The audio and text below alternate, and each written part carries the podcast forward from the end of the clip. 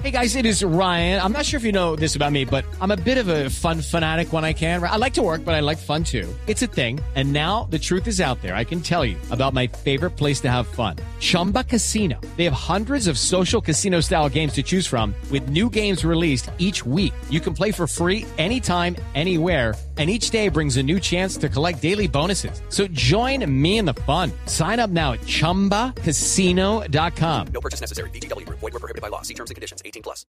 Cayó el primer vendedor de fentanilo en Bogotá. Lo estaba vendiendo como si fuera cualquier droga ilegal.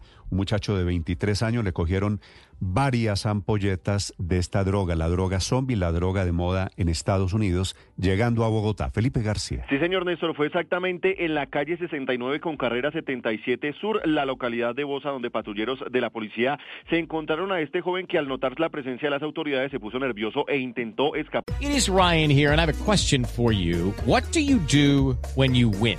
Like, are you a fist pumper? a woohooer, a hand clapper, a high fiver. I kind of like the high five, but if you want to hone in on those winning moves, check out Chumba Casino. At ChumbaCasino.com, choose from hundreds of social casino style games for your chance to redeem serious cash prizes. There are new game releases weekly, plus free daily bonuses. So don't wait. Start having the most fun ever at ChumbaCasino.com. No purchase necessary. VGW. Void were prohibited by law. See terms and conditions. 18 plus. Par del sitio, sin embargo, a este joven lo detuvieron y allí fue que le encontraron esta droga zombie en total. Ese señor tenía tenía guardados en su chaqueta casi 100 mililitros de fentanilo en 10 ampolletas. Según le dijo este hombre las autoridades, ya tenía acordada la venta de esta droga por parte de otra persona que le iba a dar 450 mil pesos por este medicamento, droga que dice él se robó aprovechando que trabaja como operador en una bodega donde llegan toda clase de fármacos, fármacos controlados en Fontibón. Al revisar antecedentes, las autoridades se dieron cuenta de que este joven tiene anotaciones judiciales por los delitos de hurto, lesiones personales y tráfico, fabricación o porte de drogas, por lo que fue nuevamente capturado y ya está en poder de las autoridades judiciales, Néstor.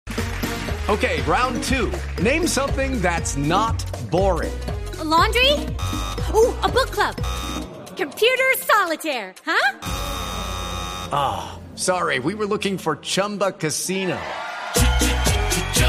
That's right. ChumbaCasino.com has over 100 casino style games. Join today and play for free for your chance to redeem some serious prizes. ChumbaCasino.com. No purchase necessary. Full prohibited by law. 18 plus terms and conditions apply. See website for details.